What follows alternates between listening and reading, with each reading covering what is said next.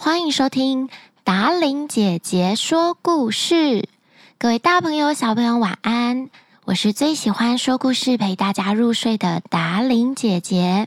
又到了星期六，在今天录音之前，发现今天是七夕情人节，祝所有的爸爸妈妈还有小朋友情人节快乐！不管有没有情人，每天都要快快乐乐的哟。那今天就配合情人节，跟大家说一个牛郎织女的故事。本故事资料搜集至网络世界，由达伶姐姐改编。准备好要听故事了吗？在很久很久以前，有一个年轻人叫做牛郎，他的父母死得很早。所以他就跟哥哥还有嫂嫂一起生活着。哥哥跟嫂嫂都嫌牛郎太过憨厚老实，没有办法帮上什么实际的忙，所以他们常常欺负牛郎。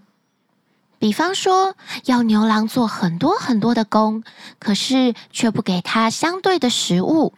后来更过分的是，嫂嫂还提出要哥哥和牛郎分家。我说呀，牛郎，你也到了适婚的年纪，你不能一直跟我还有你哥哥住在一起啊！干脆就这样，我们把家产分一分，你也好去讨个媳妇吧。那就这么决定喽，你应该没有什么意见。嫂嫂完全没有给牛郎回应的机会，就这么决定了。田产、房屋一律归哥哥还有嫂嫂。而牛郎就只分到了一头没有用的老牛，老牛跟你实在太相配了，它就属于你啦。坏心的嫂嫂说完了以后，就把老牛还有牛郎赶出去了。牛郎白天的时候为牛开荒，晚上的时候就跟老牛一起睡在牛棚里面。他们两个朝夕相处，相依为命。虽然日子过得不是非常好，可是两个人却产生了浓厚的感情。有一天夜里，牛郎忽然听到有人叫他的名字：“牛郎，牛郎。”牛郎突然醒来，惊奇地望了望四周，他没有看到任何一个人。正当他觉得很奇怪的时候，他发现老牛正笑眯眯的看着他，原来是老牛在叫他。牛大哥，是你在跟我说话吗？牛郎惊讶极了，但是却非常非常的高兴。于是牛郎就开心的跟老牛聊起天来。老牛告诉牛郎，明天中午，天上会有九个仙女来到清水河洗澡，其中一个最漂亮，穿着绿袍的小仙女叫做织女，她就是你的妻子。老牛跟牛郎说，叫他第二天要躲在河边。等到仙女脱去衣服到河里洗澡的时候，就将那件绿色的衣服藏起来。等到时辰一到，仙女就会穿衣回宫。等其他的仙女先离开了，她再把绿色的衣服拿出来和织女相见。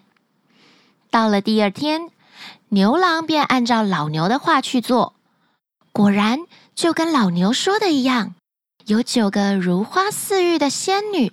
慢慢的从天上飘下来，然后他们脱掉了衣服，到河里面洗澡。牛郎喜出望外，他快速的藏好那件绿色的衣服。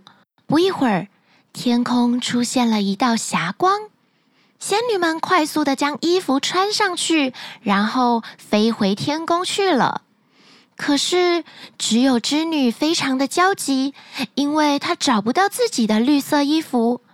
就在这个时候，牛郎拿着绿色衣服跑了出来，说：“这位姑娘，你的衣服在这儿呢。”织女见牛郎言语稳重，看起来一表人才，便起了爱慕之心。他又看到姐妹们早已飞回天上，天门也关了，于是织女只好和牛郎一起回家。从此以后，牛郎耕种，织女织布，他们两个用勤劳的双手创造了财富，日子过得很平淡，却很幸福。不过有一天，老牛两眼泪汪汪的对着牛郎说。我老了，快不行了。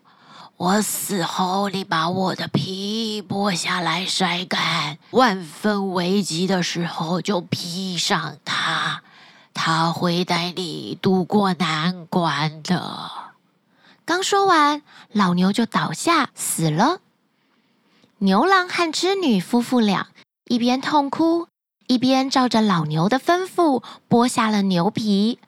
然后他们把老牛埋葬在土里。过了不久，织女生下了一个男生，一个女生。他们的日子过得更加的甜蜜了。有一天，当牛郎正在田里干活，忽然间狂风暴雨，雷电交加。他担心织女还有他的儿女会害怕，于是他就赶快跑回家去。没想到。牛郎的脚一跨进门，只见两个孩子哭喊着：“ 妈妈被抓走了，妈妈不见了，妈妈！”牛郎猜想一定是天兵天将做的，但是他该怎么办才好呢？在这个紧要关头，牛郎想起了老牛死前的嘱咐，于是牛郎用筐子担着两个孩子，披上了牛皮，赶快去追。眼看牛郎很快就要追上了，天上的王母娘娘抽下头上的银簪，往地上一画，立刻有一条波涛汹涌的大河，把牛郎还有织女分隔在河的两边。这就是人们常说的银河。从此以后，牛郎跟织女他们只能相望，却不能相见。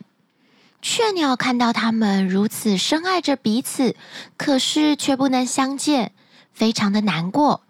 于是，雀鸟便跟他们相约，每年的七月初七都会飞到这里来帮他们搭一座鹊桥，让牛郎还有织女能够一年一度的相会。而据说，当王母娘娘画地成银河的时候，织女的心中一急，将织布用的梭子掉到了河里，就变成了海豚座。又因为牛郎织女一年只能见一次面，所以在这一天，他们有说不完的话要跟对方说。于是，七夕的这天，几乎都会下着毛毛雨，象征着牛郎还有织女的泪水。今天的牛郎织女故事说完了。今天有下雨吗？如果真的下了雨，说不定是牛郎还有织女他们相见的泪水哟。听完了好听的七夕牛郎织女神话故事之后，你知道为什么七夕叫七夕吗？七夕又跟惜、珍惜这个字是有谐音相关。古人用这天来提醒世人要懂得珍惜七种缘分。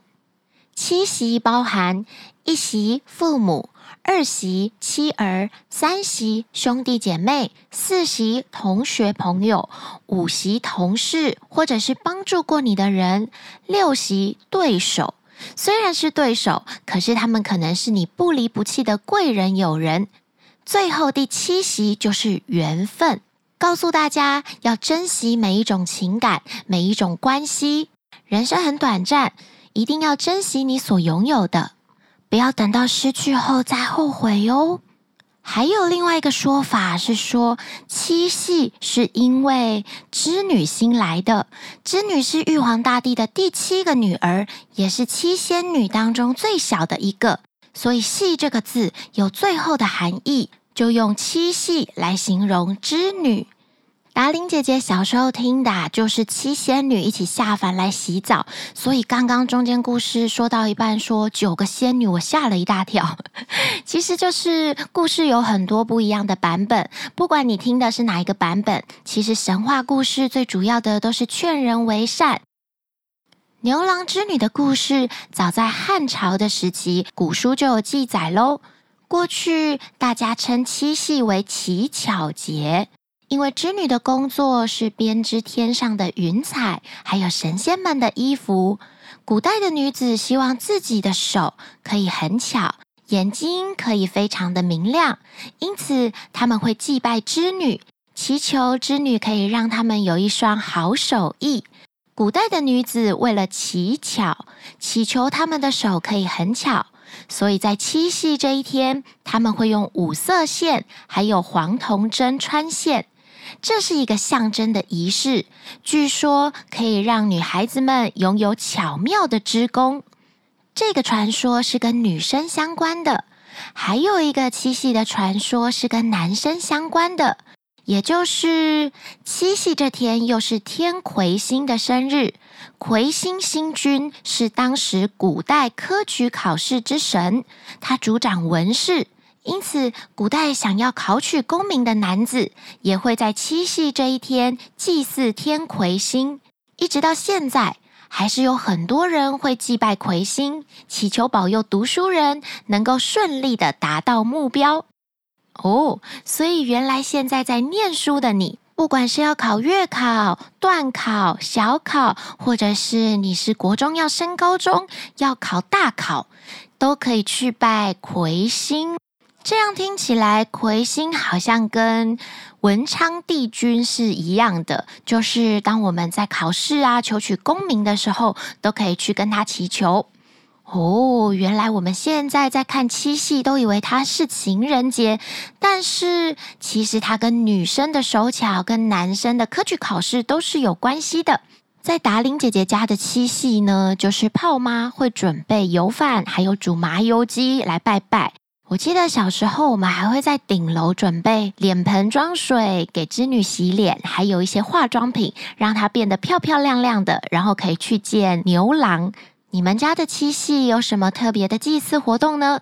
欢迎你跟达伶姐姐分享，不管是在我们的评论区，或者是泡芙达伶姐姐的粉丝团，都欢迎你来留言。还有我们节目的 IG Darling Tell Stories，或者是我个人的 IG Puff Smile 都可以哦。我们会把链接放在说明栏的地方。今天的牛郎织女故事，还有七夕的由来，是不是蛮有趣的呀？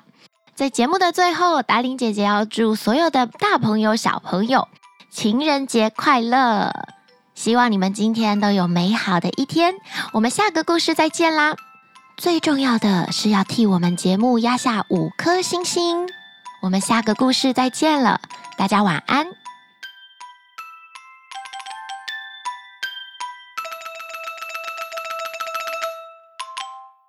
有一天夜里。牛郎，牛郎，牛郎，牛郎便按照老牛的话去做，果然有九个。怎么会九个？不是？哎，怎么会有九个？不是七个吗？嗯，哎，啊，啊！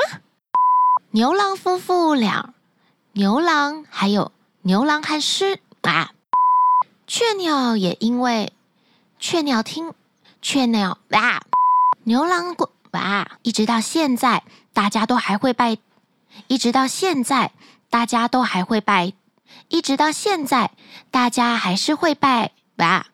所以小朋友，如果你希望自己读，所以小朋友哦，所以原来小朋友感觉魁星就是跟关圣帝君像。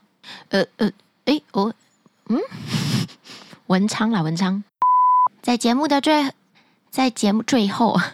在节目的最后，达令姐姐要祝祝所有的人 又开始台湾国语了。